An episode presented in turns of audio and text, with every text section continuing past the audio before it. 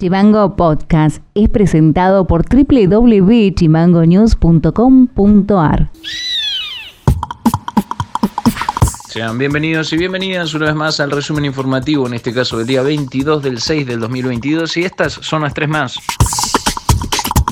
La segmentación tarifaria dispuesta por el gobierno nacional impactaría a los usuarios de las provincias alcanzadas por el beneficio de la zona fría. Los tres grupos establecidos para segmentar las tarifas en Argentina son alto, medio y social. Dependiendo de la escala en la que se encuentren los usuarios, deberán realizar la inscripción en un registro para no perder el subsidio o pasarán a pagar la tarifa plena. La página para anotarse y seguir con el subsidio es www.argentina.gov.ar barra subsidios, aunque aún no se encuentra habilitada. uh, Con una temperatura del agua en 2 grados centígrados y una sensación térmica en el exterior de 7 grados bajo cero, cientos de deportistas de distintos puntos del país comienzan a pisar el suelo cubierto de nieve y después las piedras del fondo del canal hasta sumergirse completamente en el agua helada para concretar la experiencia denominada Playa Larga. Este evento fue en el marco de la fiesta de la noche más larga. Y eso que yo escuché unos pares quejándose de que el polo deportivo de la caldera no andaba. ¿eh? Qué bárbaro. El costo de la canasta básica total que mide la línea de pobreza subió un 4,6% en mayo por debajo de la inflación general. Por ende, una familia tipo, estamos hablando de dos adultos y dos niños, necesitó en este quinto mes del año 99.676 pesos para no ser considerada pobre, según informó el INDEC este martes. Y vale aclarar que dentro de esta cifra que estamos hablando, no se estaría teniendo en cuenta el gasto del alquiler. Noti Audio. Una joven de 25 años debió ser rescatada ayer por la Comisión de Auxilio tras ser sorprendida por una avalancha en momentos que realizaba esquí de travesía en el Cerro Godoy.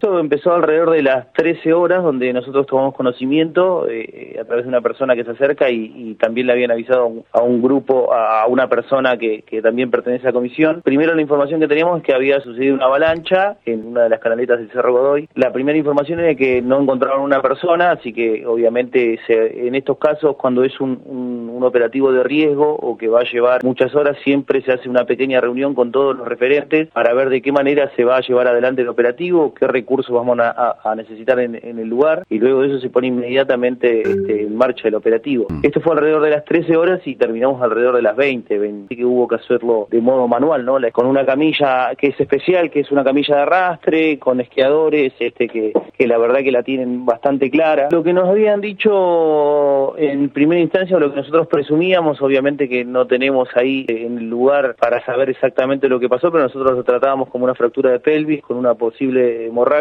Luego, este, una vez que ingresó al hospital, después anoche a cierta hora nos informaron que, estaba bien, que le habían hecho los, los estudios y que no tenía ninguna fractura. Por suerte, solo era, eh, obviamente, la hipotermia, más allá de que tenía un tratado especial, en estos casos se hace un empaque de hipotermia, un, empaque especial para, trasladar a la persona, pero nos confirmaron que ninguna lesión, sino más allá el golpe que, que, llevó la caída, ¿no? Y, mm. y, este tipo de, de, cosas, pero por suerte no, no fue así.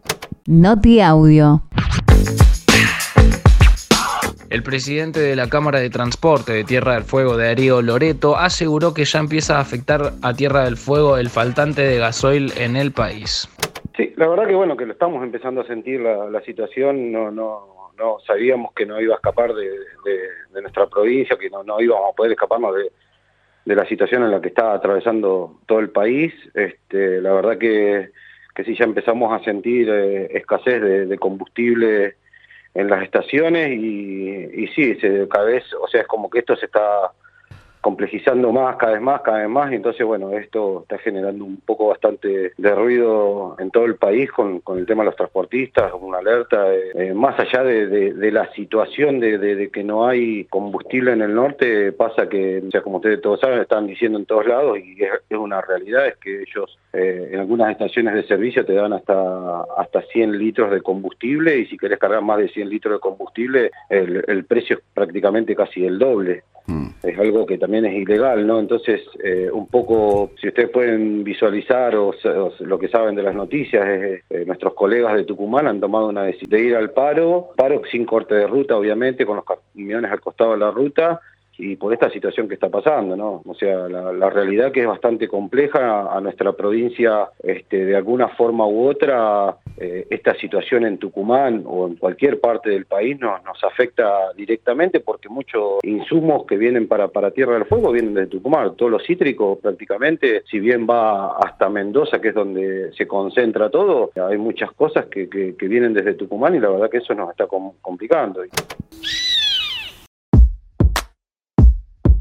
Para más contenido, seguinos en Facebook, en Twitter e Instagram como chimango.news. Eso ha sido todo por hoy, nos estaremos encontrando en el próximo resumen informativo. Acordate de seguirnos en Spotify como Chimango News o comunicándote con nosotros a través del 2901 6506 66. Abrazo grande. Chimango Podcast es conducido por Ilian Sánchez, producción periodística Fede García y Martina Alfaro, diseño y redes Mica Orue.